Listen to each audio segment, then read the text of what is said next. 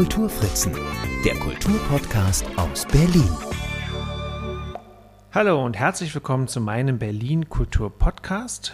Ich bin Marc Lepuna und das ist die mittlerweile 66. Episode. Auch die heutige Episode bestreite ich nicht alleine, sondern habe mir einen Gast aus dem Berliner Kulturleben eingeladen. Diesmal ist es der Chansonnier David Kaiser. Hallo David, schön, dass du da bist. Hallo Marc, schön, dass ich da sein darf. Ich ja. freue mich. Ganz toll finde ich das. David, wir fangen jetzt mal ganz von vorne an. Viele werden dich kennen, einige aber auch noch nicht. Du ähm, bist ursprünglich Schauspieler gewesen, habe ich das richtig verstanden? Oder bist auch Bin ich immer noch, ja. ja, ja. Aber ähm, ja, vielleicht erzählst du mal kurz von deinem künstlerischen Werdegang, dass wir so wissen, wie, wie du jetzt ja. zur Kunst gekommen bist.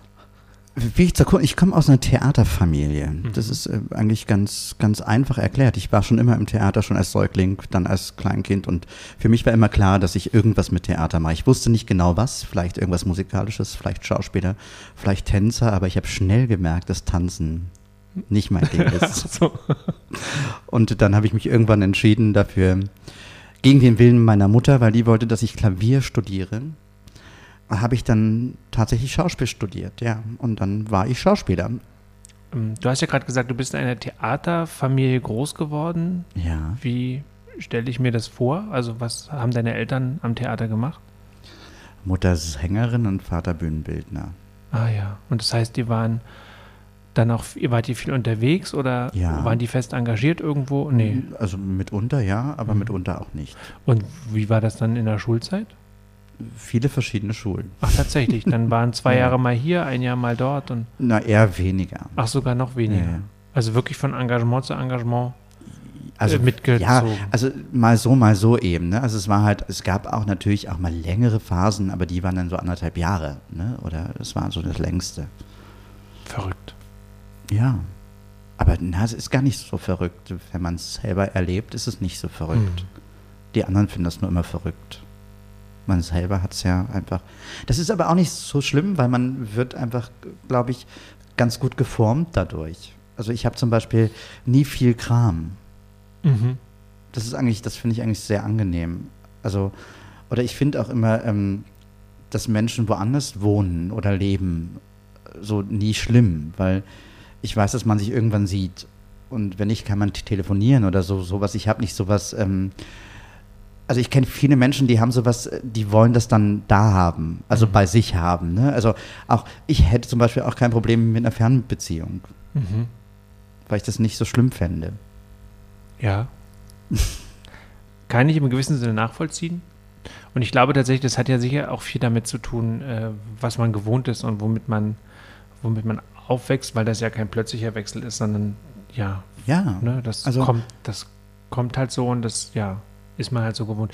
Also ich kenne das natürlich eben aus dem Theaterbereich auch von vielen Leuten, dann sind, die haben die Familie, dann sind sie zwei, drei Jahre dort und dann geht man in das nächste Engagement oder so, ne, und ist natürlich dort äh, wieder ein paar Jahre zu Hause, kenne aber eben auch Geschichten, dass sich dann entschieden wird, ich gehe aus dem Engagement raus, wir bleiben aber trotzdem hier wohnen, damit das Kind die Schule fertig machen kann oder so. Ne? Also solche Sachen gibt es eben auch.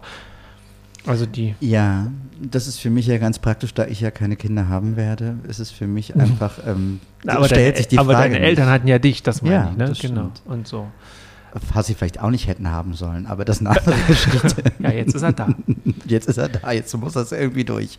Nee, Quatsch, aber das ist natürlich, aber, aber das, das hat natürlich alles Vor- und Nachteile. Also ähm, ich also so, ich habe ich hab das einfach nicht, was ich bei vielen Menschen feststelle, ich habe so Verlustängste nicht. Mhm. Also von anderen Menschen. So, wo ganz viele, glaube ich, irgendwie so, oder ich bin auch nicht so, also ich weiß nicht, ob das daran liegt, aber ich habe auch nicht so, so Neid und sowas, das kenne ich gar nicht. Also wo andere Leute dann so, hm, und so, ich kenne das einfach nicht. Ich okay. weiß nicht, ob es daran auch ein bisschen, warum soll es was damit zu tun, ich denke das immer, aber ähm, ja, ich habe das einfach nicht. Ja. Dann schließen wir jetzt diesen Exkurs und kommen wieder zurück zu deinem Werdegang. Mit Theaterluft groß geworden, war dir also immer schon klar, dass es so ein Theaterberuf werden soll und du hast dann also erstmal Schauspiel studiert. Und dann habe ich auch als Schauspieler gearbeitet und dann hatte ich irgendwann keine Lust mehr und dann, ähm, ja, jetzt bin ich hier.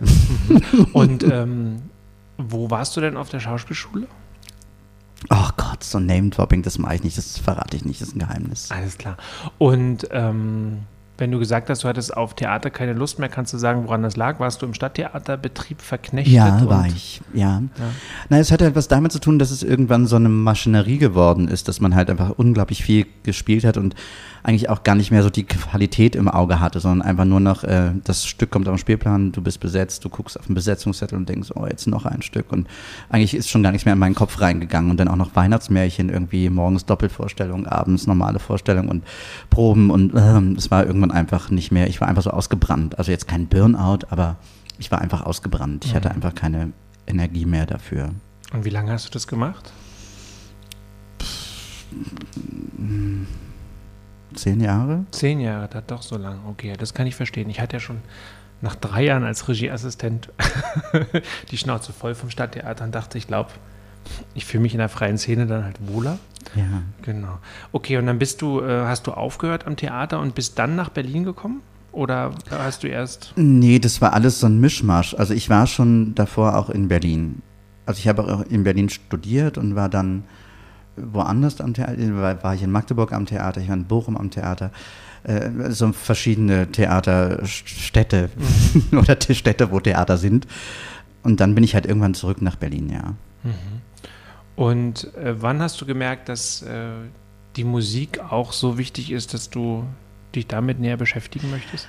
Ach, Musik war mir schon immer wichtig. Ich habe immer schon auch irgendwie, an Stadttheatern ist ja auch immer ganz viel Musical-Kram, der dann auch von Schauspielern mitgemacht werden muss, weil ähm, singende, gut singende Leute zu teuer sind, wie es halt so ist.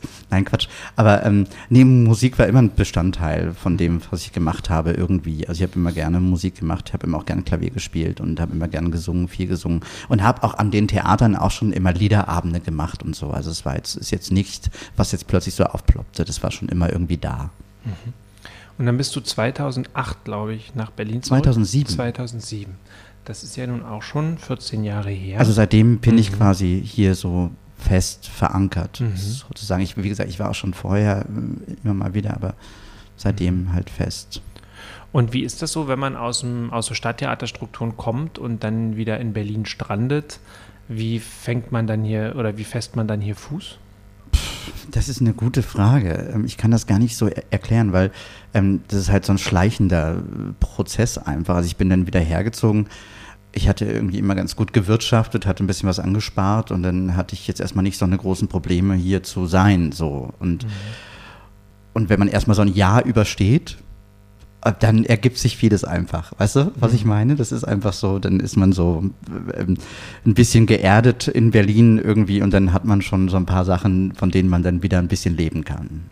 Ja, ich finde es schon interessant insofern, weil man ja doch irgendwie ähm, sich ja dann doch am Schopf packen muss und entweder man lässt die, äh, man lässt die Kunst Kunst sein und geht irgendwie in einen, ähm, in so einen Beruf oder hofft, dass man irgendwie frei engagiert wird und andere das für einen tun, aber wenn man so wie, so wie ich das jetzt bei dir erlebe oder wie ich das von dir jetzt äh, so mir angelesen habe, wir kennen uns ja äh, noch gar nicht näher, ähm, dass, dass ich so das Gefühl hatte, ähm, wenn da jemand so anfängt, eigene Projekte zu stemmen, das ist ja schon nochmal was anderes, als wenn man, und das ist eben so eine bisschen so eine Schauspielerkrankheit vielleicht auch, das gibt eben auch eine Menge Schauspieler, Schauspielerinnen, die eben darauf warten. Sie gehen dann in die Freiheit, ja, aus dem Theaterbetrieb raus und dann sitzen sie da und wundern sich oder haben es halt sehr schwer, so Anschluss zu finden. Du meinst, dass keiner kommt und fragt, oh, bitte Ja, mach genau. doch was mit mir oder Äh, das, das Problem ist, hatte ich eigentlich gar nicht, weil gerade jetzt zum Beispiel diese, diese, diese, diese Musiksache war immer so, ähm, ich habe zum Beispiel, ich war, ich kenne aus Magdeburg eben meinen Pianisten, mit dem ich wirklich schon sehr, sehr, sehr, sehr lange befreundet bin.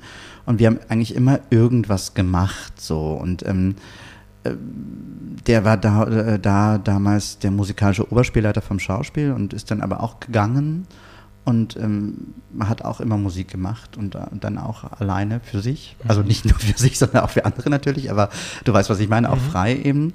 Und wir haben immer irgendwas, das hat sich halt so ergeben eigentlich alles mehr. Also ich habe nie so von mir aus gesagt, so ich mache jetzt ein Projekt Mhm. oder so. Es war einfach immer so ein Zusammenschluss von Leuten oder irgendwie oder eben äh, und dann ist es einfach entstanden. Und was war das Erste, was du dann in Berlin so realisiert hast? Das erste, was ich in Berlin gemacht habe, was war denn? Ah, Ich glaube, ich habe, ähm, war es das erste? Nee.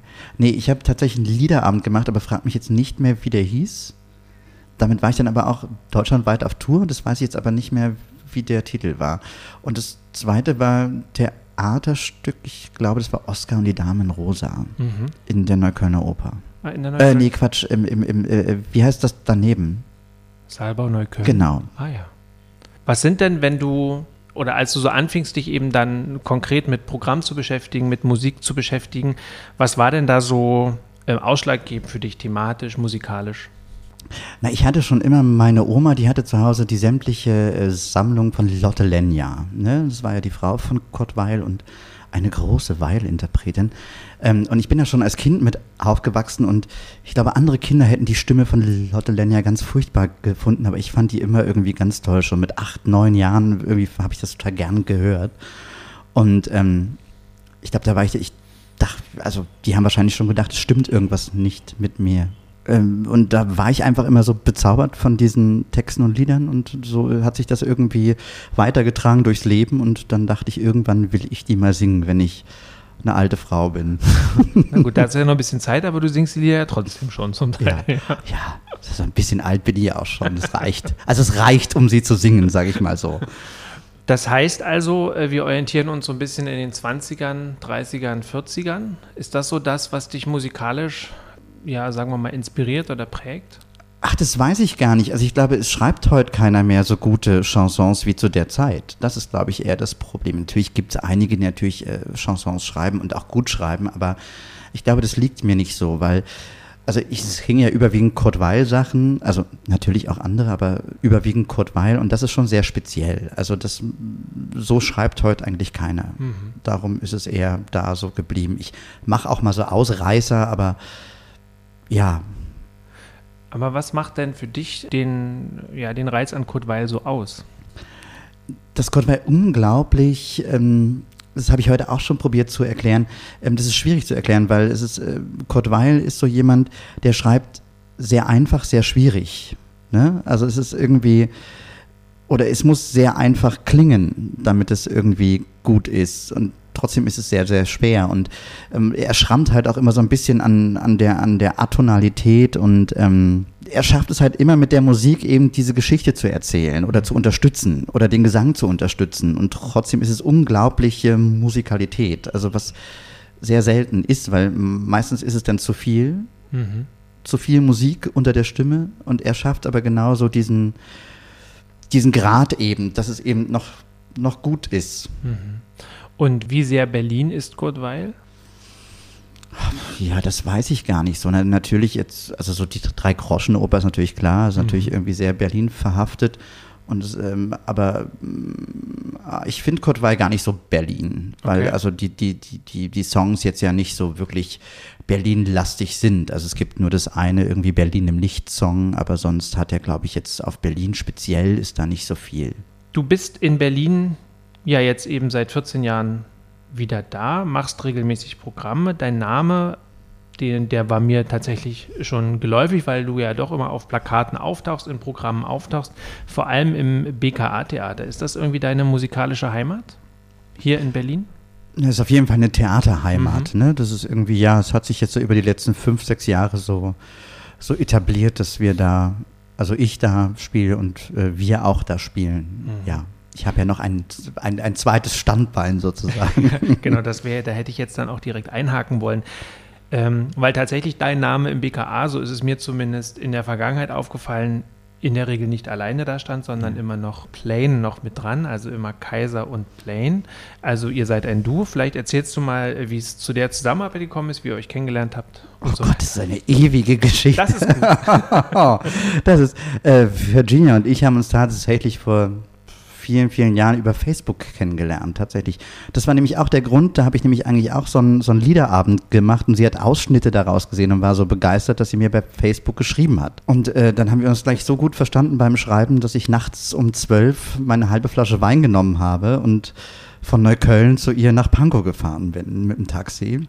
Und dann haben wir tatsächlich die Nacht durch äh, erzählt und geredet und ähm, waren dann befreundet. So haben wir uns quasi kennengelernt. Aber wir waren halt beide noch ähm, in anderen Sachen verhaftet und haben dann einfach ähm, unsere Freundschaft gepflegt und noch nichts Künstlerisches miteinander gemacht. Sonst kam dann erst später, also vor jetzt sechs Jahren, glaube ich. Da haben wir dann angefangen, dann, weil sie auch keine Lust mehr hatte. Also Virginia ist auch studierte Schauspielerin und ähm, hat dann lange Schlager gemacht und ähm, hatte dann aber auch keine Lust mehr auf den ganzen Mist. Und ähm, dann haben wir uns einfach gesagt, ach komm, wir machen mal so einen Liederabend, wird aber bestimmt lustig. Und ja, so ist es entstanden. Mhm. Und ähm, spielt ihr beide auch Instrumente? Also du hast ja gesagt, du spielst auf jeden Fall Klavier. Ja, Virginia spielt sehr gut Triangel. Ach, das ist, ja. das ist finde ich, aber eine schöne Arbeitsteil. Ja, ne, das, äh, mhm. nee, Virginia singt nur. Mhm. Nur. Also nein, das, das, das macht sie sehr gut und das ist, das ist ja auch viel wert. Ah, ich finde, das ist ja auch spannend, das ist ja auch da nicht zu unterschätzen, die sozialen Netzwerke, ja, äh, was die jetzt dann doch so hervorbringen. Ein Hoch auf die sozialen Netzwerke ja. in dem Fall. Wie, wie, wie ist das bei dir? Bist du da sehr viel unterwegs? Also wenn kein Corona ist, sind wir schon viel un unterwegs. Ja. Achso, ich meinte jetzt in den sozialen Netzwerken Ach tatsächlich. So. Äh, ähm, ähm, ja, also ja. Ja, also gerade schon. Das hat eigentlich einen bestimmten Grund, aber ob ich dir jetzt hier erzählen will, ich habe mit einer anderen Kollegin eine Wette laufen und zwar, wer in drei Monaten mehr Likes bei Instagram, also nee, mehr Follower bei Instagram bekommt. Nein, anders. Wer weniger bekommt, muss den anderen einladen für ein Wochenende an die Ostsee. Ah. Und darum bemühe ich mich jetzt gerade sehr um Follower. Gut, also dann, wie ist dein Instagram-Handle? David Kaiser. So einfach, mit Punkt, ja. mit Unterstrich? Ach, bestimmt mit Unterstrich irgendwas. Ja, bestimmt. Okay, also Aber man findet David, mich. Sucht nach David Kaiser und helft ihm, das Wochenende an der Ostsee zu gewinnen. Oh, danke. Ja. ich weiß nicht, ob das unfaire Mittel sind, aber ähm, ich werde das absprechen.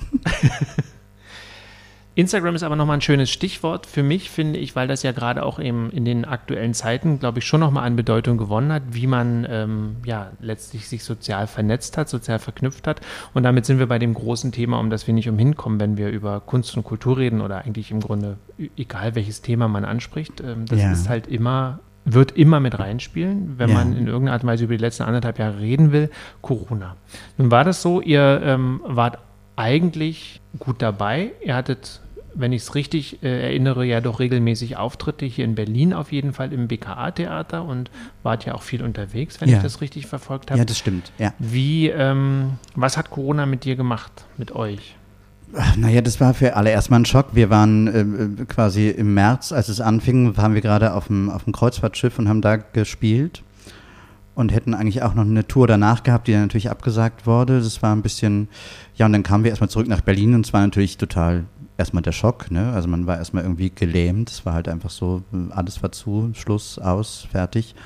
Ja, man kann ja nichts machen. Also, ne, es ist einfach, es kommt auf einen zu und dann ist es halt so. Und ich bin eher so ein sehr pragmatischer Mensch, der immer irgendwie positiv denkt und ähm, ich habe gedacht, ja, es wird schon irgendwie wieder alles mhm. werden. Und ja, und so denke ich eigentlich immer noch. Also, mhm. auch wenn es ein bisschen romantisch verklärt vielleicht ist, aber es ist halt so. Das ist absolut ähm, gerechtfertigt. Die Frage ist nur zum Beispiel, wie kommt man dann halt über die Runden? Hast du die, hast du irgendwelche Hilfen in Anspruch nehmen können, die ähm, Berlin oder das, der Bund ausgeschüttet haben? Na, erstmal hatte ich, also für mich das Glück, dass ich äh, eher immer, für mich immer ganz gut wirtschafte, so, mhm. also dass ich da so ein bisschen so ein Polster hatte einfach und, ähm, und ich habe das Stipendium tatsächlich bekommen von, mhm. von, von der Stadt Berlin. Ah ja, dieses über drei Monate, wo man sich ein neues Projekt ausdenken kann, dieses? Oder? Nee, das war eher so ein, so ein, so ein, so ein grundlegendes Stipendium so. für die Arbeit, quasi mhm. einfach so an, an Sachen, Musik schreiben, Texten und sowas. Ah. Genau. Okay, ja, das ist tatsächlich interessant, dass es in, in Berlin, ich glaube auch deutschlandweit, sicherlich in anderen Bundesländern auch, aber in Berlin eben doch wirklich relativ viele Programme gab, die dann aufgelegt wurden mit ja, unterschiedlichen, mit unterschiedlichen ja. Hürden, wie man, wie man da rankommt. Ne? Ähm, aber na, das ist doch dann immerhin ganz gut. Und du hast ja die Zeit offenbar auch genutzt, weil jetzt steht ja ein neues Programm ja. im Raum. Genau. Ähm, das hat am 5. August Premiere. Am 6. Am 6. August Premiere am Freitag. Am 6. und 6. wir spielen, August. genau, wir spielen am 6. und am 7. August. Genau. Im BKA-Theater. Im BKA-Theater. Um 20 Uhr. Um 20 Uhr. So, damit haben wir das jetzt auch alles. Und ähm, wer noch Karten will, sollte sich schnell ja, im es ist, es ist schon knapp. Theater melden. Genau. Die Plätze werden ja wahrscheinlich auch noch nicht voll ausgelastet sein dürfen dort, oder? Äh, äh, die Hälfte darf rein. Also Hälfte. Also 120 Leute. Ah ja. Mhm. Und ähm, erzähl über dein neues Programm. Worum geht's? Ja, das hat den Titel Letzte Runde und der Teufel fegt den Saal. Ich muss es immer deutlich sagen, weil alle immer was anderes verstehen. Ähm, ja, sehr seltsam. Worum geht's? Also es sind eigentlich Also wie heißt der Titel? Letzte Runde und der Teufel fegt den Saal. Den Sa Achso, okay. Worum geht's? Ja, es sind eigentlich kleine, kleine Geschichten, Anekdoten, philosophische Betrachtungen über das Leben mit Liedern. Mhm. Also ich erzähle natürlich auch ein bisschen, also wie gesagt, das sind halt so Erzählungen, es geht um Huren, Seeleute, die Liebe, das Leben, Vergänglichkeit. So, also was halt so ein normaler Chansonabend macht. ne? Also wer da jetzt den großen Spaß erwartet, ist da falsch. Ich verstehe. Ne? Weil ich will die Leute nicht mit meiner Freund Fröhlichkeit langweilen. Das ist ja auch ähm, irgendwie nicht. Aber wie, wie ist das bei so, bei diesen, äh, bei so Chansonabenden, wenn, wenn ich nochmal versuche, mich so in deine Arbeit hineinzudenken oder wie ich mir das so vorstelle? Also du hast ähm, Lieder, du hast ein Repertoire, was dir gut gefällt, du suchst sicherlich auch nochmal nach neuen Liedern. Grundsätzlich ist es aber, äh, hast du ja schon gesagt, du hast einen Kurt Weil-Schwerpunkt. Wie kann ich mir dich vorstellen, wie du diesen Liederabend entwickelst? Ja. Äh, ne, meistens, also es ist unterschiedlich. Also manchmal kommen halt Lieder, die ich sehr gern machen will, da wo ich weiß, das will ich auf jeden Fall machen. Da überlege ich mir halt was dazu. Oder ich weiß halt, ich will irgendwas erzählen und suche mir dann dazu ein Lied. Also das ist sehr unterschiedlich. Und wie gesagt, dann ist ja immer noch der Pianist auch da, der natürlich auch ein bisschen mitreden darf. Also nicht so viel, aber ein bisschen. Wie heißt der Pianist? Joachim Küpers. Und das ist der, der auch damals in Magdeburg war? Genau, Also der ist genau, ein jahrelanger genau. Begleiter? Genau, ja, k- kann man so sagen. Also ich hatte zwischendrin auch mal andere, weil, wie gesagt, es zeitlich nicht immer passt, aber ähm, das ist schon so mein Lieblingspianist. Und äh, wenn du sagst, äh, du hast Geschichten, die ja, die dir, ähm, die du erzählen möchtest, sind das dann, ist das biografisch gefärbt, was man ja von Chansonabenden doch oft kennt, oder ist es wirklich so, bist du da auf der Bühne auch eher eine Kunstfigur, die Naja, ich sage mal so, es hat, es hat ähm, authentisch realistische Momente. Ne? Okay. Wenn ich das jetzt sage. Nein, ähm, ja, nee, äh, es hat natürlich schon auch was mit mir zu tun, aber natürlich ist es überspitzt und überhöht. Also es ist natürlich eine Kunstfigur. Also es ist jetzt nicht eine Geschichte aus meinem Leben. Vielleicht doch, aber in der Regel eigentlich ist es überspitzt und überhöht, ja. Also kam diese Idee jetzt in irgendeiner Art und Weise auch aus der Corona-Krise heraus oder? Also zum einen bist du ja jetzt, seid ihr nicht zu zweit, das ist jetzt kein gemeinsames Programm, sondern es ist jetzt ein Soloprogramm mit Pianist. Nee, das also, wie gesagt, das habe ich schon eigentlich immer gemacht. Das war eigentlich jetzt einfach nur, das hat sich jetzt einfach wieder so er- ergeben. Also Joachim hatte jetzt auch wieder Zeit und wir haben halt einfach wieder ein bisschen dran gearbeitet und es war einfach, also es, schwe es schwelte schon die ganze Zeit, so in den letzten paar Jahren irgendwie so in mir, aber dann war immer keine Zeit wegen Kaiser und Plane und oder es wäre halt schwierig und ähm, jetzt war halt einfach, jetzt ging's. Das war einfach so der Punkt. Wir haben gerade über ein aktuelles Programm gesprochen, dessen Titel so kompliziert ist, dass ich ihn schon wieder vergessen habe, aber ich wollte auf jeden Fall nochmal fragen, wie du auf den Titel gekommen bist. Letzte Runde und der Teufel fegt den Saal. Ja, das ist einfach, ähm, kennst du das, wenn man so in einer Bar sitzt und will eigentlich nicht, dass der Abend endet? Und irgendwann sagt der Barkeeper letzte Runde. Ja, das kenne ich. Ja, und das ist manchmal weniger schlimm und manchmal schlimmer. Also wenn man zum Beispiel gerade jemanden kennengelernt hat in der Bar, wo es ganz schön ist, gut, den könnte man mit nach Hause nehmen, aber es ist äh, trotzdem gerade einfach schön, wo man ist. Und dann ist es sowas wie, als würde der Teufel quasi einen diesen schönen Abend wegnehmen. Also weißt du, das ist so, und dieser Abend ist auch nicht wieder bringbar, der ist einfach weg, weil der einfach nur an dem Abend ist. Und darum kam ich da irgendwie drauf, weil ich ja viel im Bar sitze, bis die zumachen. Ja. Was ist denn deine Lieblingsbar hier in Berlin? Das habe ich nicht. Hast du nicht? Nee. Ich mag halt so, ich mag halt so urige Bars. Also ich mag jetzt nicht so, so schickimicki Bars. Das kann ich nicht leiden. Ich mag eher so, so richtige Berliner Eckkneipen. Also Eckkneipen ja. tatsächlich so. Ja, da wo halt Mhm. so richtige Menschen drin sind, ne? Also nicht so, also die da nicht mit ihren Laptops sitzen und, äh, sondern so wirklich einfach ähm, so am Ende des Monats ihr letztes Hartz IV versaufen. Das, das mag ich. Und ähm, Raucherkneipen auch gerne? Ja, Ja. ja. Ich brauche Zigaretten, ich brauche rotes Licht. Und wie war das dann, als das Rauchverbot, das ist ja auch schon ewig her, ne? Als das äh, so kam, wie war das für dich? Ach, das war mir eigentlich egal, aber für die Kneipen ist es halt schade, weil ich gehe nicht in Kneipen, wo nicht geraucht werden darf, ganz einfach. Ah. Und was trinkst du dann so in den Bars am liebsten? Ähm, Wein oder Bier? Ah. Ist der Wein in so Eckkneipen gut? Das stelle ich mir Nein, aber das ist da auch nicht so wichtig. Was ist denn Da wichtig? geht's- also es ja. ist die Atmosphäre und genau, okay. das, sind, das sind die Menschen und äh, man kann halt einfach total viel zuhören. Also das ist einfach so, das sind so, das ist wie im Kino. Ne? ja. Nur billiger, weil der Wein ist günstig. Was glaubst du, wie viele von diesen Eckkneipen das noch gibt? Ach, es gibt schon noch ein paar. Natürlich machen auch viele zu, aber, äh, aber es gibt, ich, wie, viel mag es in Berlin geben? Ich weiß es nicht. Nee, ich auch nicht, aber ich habe so das Gefühl, dass tatsächlich ähm, einfach viele verschwinden. Es So, werden ne? weniger auf jeden Genau. Fall, das stimmt schon. Aber es gibt noch welche. Ja.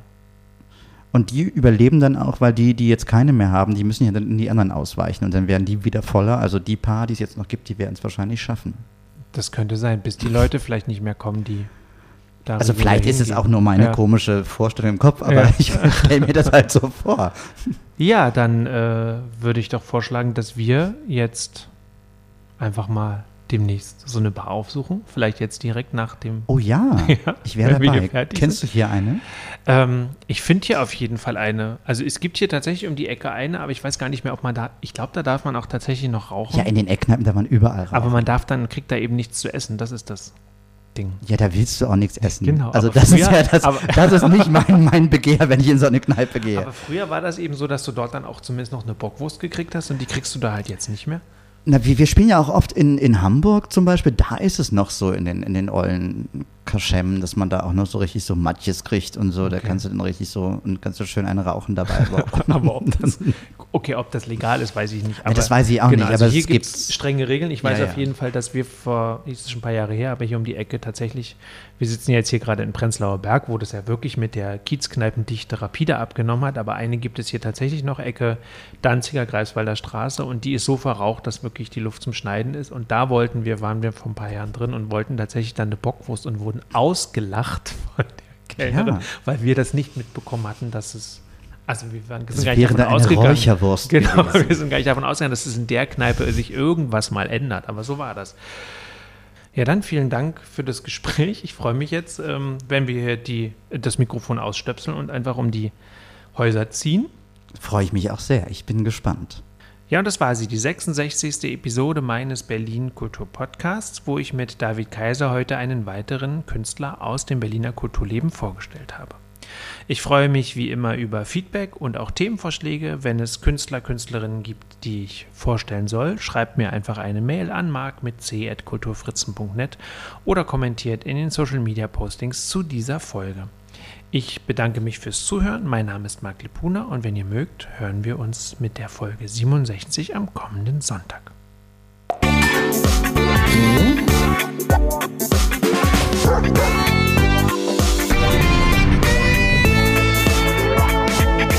Die Kulturfritzen, der Kulturpodcast aus Berlin.